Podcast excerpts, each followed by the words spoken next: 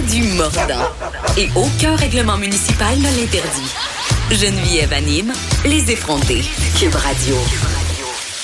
Fraude, vol d'identité, arnaqueur, hameçonnage. On dirait qu'on est dans le jour de la marmotte tellement l'actualité nous amène jour après jour des histoires fort inquiétantes sur ce qui peut se trouver dans notre téléphone, sur nos données personnelles. Et là, je rappelle Steve Waterhouse, qui est notre spécialiste en cybersécurité, pour qu'on se parle de la dernière fraude à la mode, entre guillemets, la fraude, une fraude qui vise Hydro-Québec. Évidemment, on en parlait au début de l'émission, des fraudeurs qui tentent de se faire passer pour Hydro-Québec.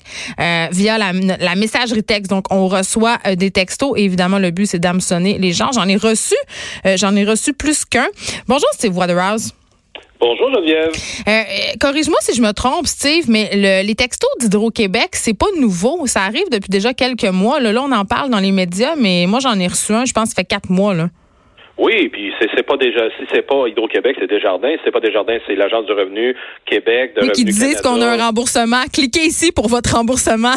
Voilà, tu sais, des bonnes nouvelles, des fois, c'est le fun d'en avoir. Puis tout le monde est... Euh, c'est rare que je connais des gens qui ont trop d'argent puis qui laissent ça passer. Fait que, tu sais, les gens, ça, ça pique la curiosité puis ils veulent justement aller chercher qu'est-ce qu'il y a au bout. Mais c'est évidemment pas vrai quand c'est trop beau pour être vrai. C'est rare, euh, oui, quand c'est trop beau pour c'est vrai, c'est excelé. On tu devrais faire d'ailleurs, euh, Steve Waterer, imprimer le chandail. Je pense que tu en vendrais beaucoup.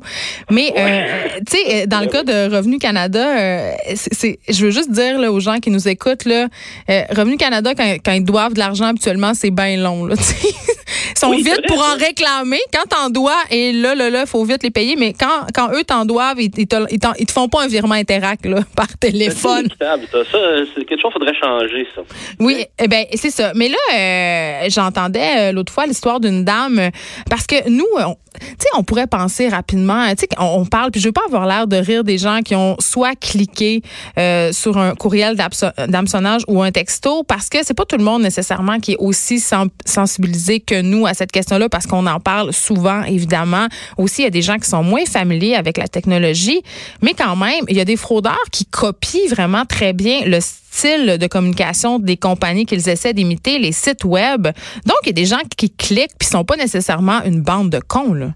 Non, exactement. C'est comme tu dis, l'apparence devient de plus en plus raffinée, pour pas dire professionnelle dans l'approche. Et les gens, c'est pas des gens sont niaiseux. Au contraire, il y a beaucoup de distractions dans notre environnement, que ce soit juste parce qu'on est pressé dans le temps et les gens ne lisent pas au complet le message pour se rendre compte juste après qu'il a été cliqué que, oups, je t'ai pas supposé de faire ça. Et là, quand... Ben, c'est un, ben ouais, mais c'est un fait de la vie. là. C'est comme ça que le, le tempo est à tellement à haute fréquence que tout le monde, des fois, euh, euh veut juste bien faire, veut juste aller euh, à la solution dans l'immédiat sans lire les conséquences que ça peut apporter. Euh, il y a des gens qui ont essayé aussi de retracer les numéros de téléphone des textos qu'ils reçoivent. Il faut savoir que les fraudeurs souvent utilisent des numéros de téléphone écran. Oui, puis ça, c'est la technologie, la belle technologie de voix sur IP qui permet de masquer ces, euh, ces traces comme ça.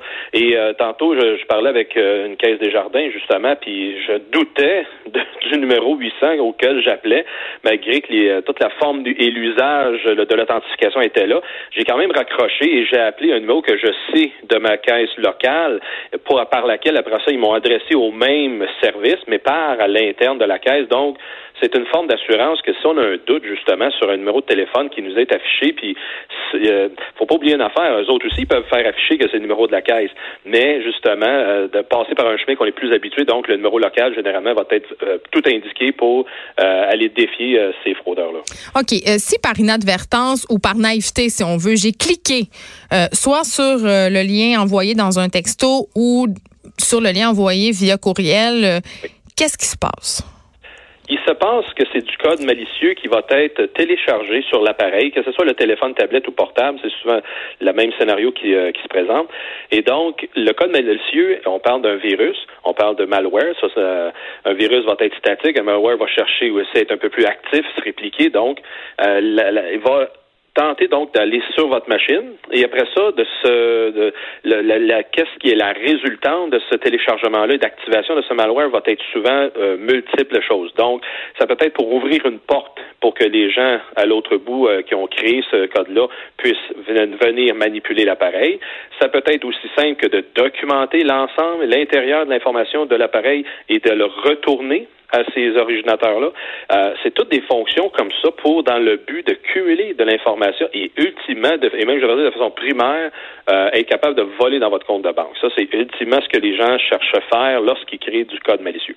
OK, mais si ça m'est arrivé, est-ce que, puis là, j'ai cliqué, euh, puis là, évidemment, euh, les pirates, si on veut, sont entrés euh, dans mes appareils électroniques. Est-ce qu'il y a quelque chose à faire?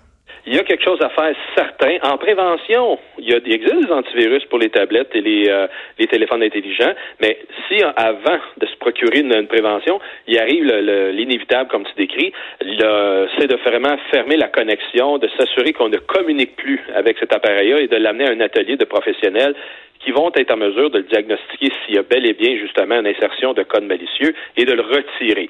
Au pire des scénarios, euh, Geneviève, ben tu euh, reformates ton cellulaire. Mais là, c'est la portion. Je recette ces réglages d'origine, c'est ça que tu veux dire? Oui, exactement. Ça, c'est les bons termes à utiliser.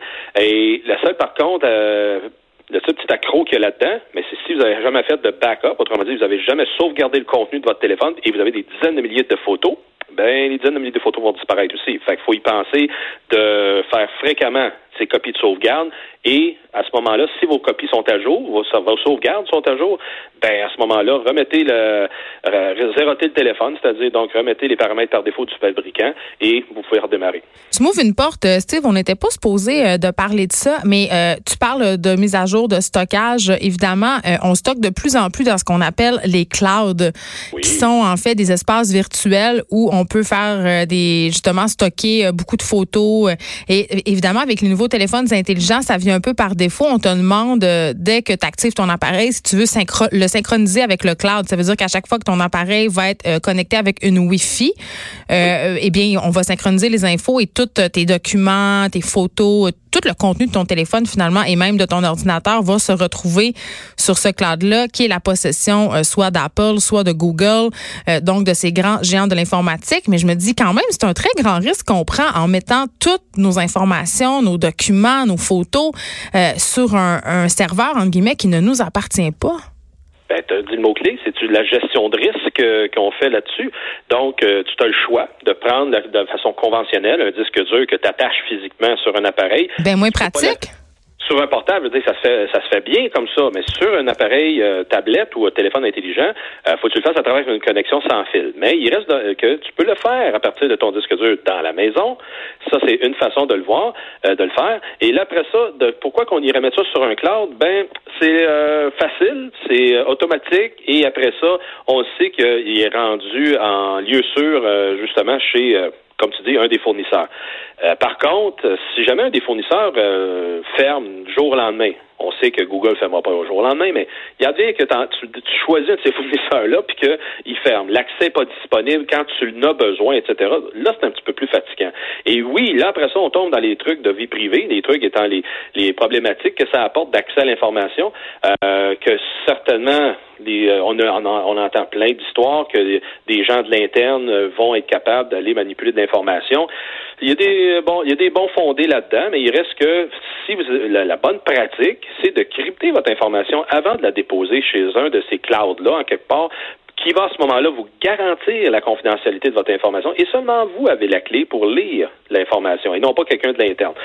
Il existe des moyens, Geneviève, de, se protéger, de protéger notre information qu'elle reste privée, mais ça demande du travail, ça demande un petit peu plus de, de préparation et c'est là que généralement on en perd une bonne quantité de personnes parce qu'on veut simplement la simplicité pour être capable de s'en servir. Mais c'est vrai parce que c'est au bout du doigt, tu cliques OK puis tout finalement marche et là tu dis euh, il y a une façon de crypter euh, notre information. J'imagine que tu fais allusion au fameux VPN ou je me trompe? Euh, ben, pas pour cette portion-là, parce que. C'est compliqué, c'est ça, là. Ben Explique-moi. exactement. On tombe dans le, un petit peu plus complexe parce que là, on sort de cette facilitation-là. Le VPN, Geneviève, ça va vraiment te sécuriser entre ton appareil et où tu veux communiquer. Donc, euh, lorsque, mettons, on dit qu'on est au camping, on veut juste euh, euh, mettre à jour nos photos, etc., ben, le VPN, il va sécuriser la connexion qu'on met, qu'on prend avec le Wi-Fi du camping. Oui, mais en même temps, Steve, à chaque fois que tu parles de VPN sur nos ondes, j'ai un paquet de courriels d'auditeurs qui me disent que les VPN sont souvent utilisés pour pirater les appareils. Donc, c'est, il faut faire très, très attention. Moi, je oh, comprends plus rien. C'est intéressant qu'est-ce que tu apportes là parce bon, je suis là pour ça. Parfait. Ben, on prend une minute, on va l'expliquer. La technologie du VPN, c'est, quand on s'en sert comme personne, comme propriétaire d'un appareil, et on veut communiquer de façon sécuritaire vers l'extérieur, ça protège notre conversation d'où qu'on part vers un point de terminaison de la compagnie qu'on a acheté le service. À l'inverse, oui, il y a des gens, quand ils pratiquent le, le hacking, donc lorsqu'ils veulent commettre des méfaits électroniques, ils veulent masquer leur piste, ils vont utiliser cette même technologie-là, mais ce n'est pas un outil qui vient être intrusif pour être capable de rentrer sur nos appareils. Fait que de cette manière-là, c'est encore une fois de d'utiliser, de masquer, de, de rendre confidentielle la conversation, alors que on veut juste aller consulter nos choses de façon sécuritaire. Fait que c'est une technologie qui est euh, prouvée, qui est sécuritaire quand on utilise évidemment le bon moyen. Donc, si je te suis euh, bien, euh, Steve Waterhouse, le VPN, c'est pour protéger notre signal cellulaire, si on veut, quand on se connecte sur des Wi-Fi qui sont pas la nôtre. Mais quand on veut, si on veut, par exemple, crypter les informations avant de les mettre dans le cloud, comment, à quel outil on, on fait appel? Donc là, à ce moment-là, tu veux euh, gérer le contenu et non pas la conversation. Donc le VPN protège la conversation. Et lorsqu'on veut télécharger, téléverser, donc le terme français pour dire qu'on va uploader de l'information vers un nuage en quelque part, ben on va crypter à l'intérieur de l'appareil justement cette information-là. Un euh, logiciel que j'ai euh, utilisé, j'ai utilisé longtemps, c'est Box Crypter pour aller mettre de l'information sur Dropbox. Fait que, wow, Dropbox, c'est vraiment universel, c'est facile, puis il y a des fournisseurs canadiens en passant qui existent, pas mhm. Dropbox américain. Euh, là, on peut à ce moment-là prendre un, dossier dans lequel on met de l'information parce que la facilitation de ces clouds-là, avec la synchronisation des appareils, comme on disait tantôt, c'est facile que tous les appareils aient toute la même copie de la même information. Fait que donc, je crypte l'information de mon point d'origine et après ça, je la dépose dans euh, la facilitation que j'ai de pouvoir synchroniser l'information avec le nuage et après ça, le nuage s'occupe de distribuer ça dans tous mes appareils. Et évidemment, lorsqu'on le reçoit sur l'appareil, il faut avoir le même logiciel pour décoder avec la même clé l'information et pour qu'on puisse la consommer sécuritairement sur l'autre appareil à distance et alors, et en transit et en dépôt, là, lorsque l'information est en repot, personne ne peut l'aller sauf vous. C'est fou quand même, Steve. Je t'écoute, puis je suis étourdie. Euh, puis tu sais, tu parles souvent, puis c'est ça que je retiens de la facilité. Puis je pense que c'est parce qu'on veut tous verser dans la facilité, parce qu'on s'informe pas assez, puis parce que ce dont on discute depuis tantôt, ça demande un effort, ok? C'est-à-dire, il faut installer des choses, faut les gérer. Je pense que les fraudeurs euh, bénéficient beaucoup de notre négligence à ce niveau-là, puis de notre propension à vouloir justement cette facilité-là dont on parle depuis tantôt. Parlons Revenu Québec. Euh, évidemment, nouveau chapitre dans la saga vol de données personnelles. Là. Je, Moi, j'arrête pas de niaiser, puis je dis c'est le jour de la marmotte. Est-ce qu'il y a encore quelqu'un sur la planète qui n'a pas nos données personnelles? Elles ne doivent plus valoir grand-chose. Euh, mais là, cette fois-là, c'est le cas d'une employée qui a euh, fait leaker, si on veut, les certaines informations personnelles relatives à des employés ou des ex-employés. On ne sait pas, on en parlait cette semaine avec Félix Séguin à date, euh, je crois, Revenu Québec assure ces personnes-là que ces données-là n'ont pas été vendues ou volées. On ne sait pas s'il y a plus de données aussi euh, qui ont été volées. Pour l'instant, c'est un peu le statu quo, là. Mais quand même, ça met en lumière, si on veut, les pratiques, euh, de, les pratiques un peu douteuses du gouvernement en matière de sécurité informatique. Oh, j'aime ton mot, tu dis douteuse, mais c'est un fait de la vie que à l'intérieur du gouvernement du Québec, là, c'est fini les airs de gérer la sécurité par l'obscurité.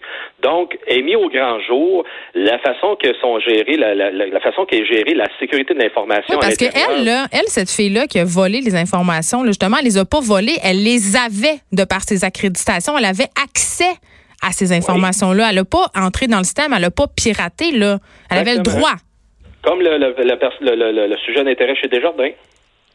C'est ça la menace à l'interne. On appelle la menace à l'interne parce que c'est des gens légitimes dans leur travail que là, du jour au lendemain, ils décident de, faire un, un, délit X. Et la personne, j'ai même lu sur un texte cette semaine que euh, dans le cadre de son emploi et sous autorisation d'un superviseur, qu'elle aurait eu l'idée d'amener ça pas d'une clé USB, par son courrier électronique, ce qui est encore plus époustouflant. Parce que dans toutes les, les, organisations financières qui sont sérieuses, ben, il y a un filtre qui filtre en temps réel l'information qui sort de l'organisation. Donc, si dans les paramètres ben, qu'est-ce qui ressemble à neuf chiffres consécutifs, un numéro d'assurance sociale, mm. ben, ça sort pas, puis il y a un flag qui lève. Euh, même affaire avec les numéros de carte de crédit, etc. L'information nominative. Tu peux tout mettre là-dedans. L'équipement va, le, va, le, va le, scruter et après ça va aviser. Mais là, s'il y en a un, un équipement comme ça en place chez Revenu Québec, ça a définitivement pas fait la job. Deux, je sais très bien qu'il n'y en a pas, donc ça va pas bien. Et trois, il y, a il y a un employé de Revenu Québec qui écrivait à une radio ce matin, à 98.5, qui laissait savoir que ben, la sécurité physique est tout aussi déficiente. Ben oui. mais on ne sait pas, on, sait pas quand même à ce stade-ci, euh, et corrige-moi si je me trompe, Steve Waterhouse, si cette dame-là avait des intentions, euh, était mal intentionnée, tu sais. À date, ça a été dit que non, mais l'enquête de police va le démontrer. Parce que quelqu'un peut aller sur la place publique et dire non, non, non, c'est pas moi, c'est pas moi, mais finalement, il y avait deux maintenant. Euh, fait que ça, on va le laisser, on va laisser le travail euh, aux policiers de le faire, puis euh, d'amener ça justement euh, en accusation si jamais ça mène là.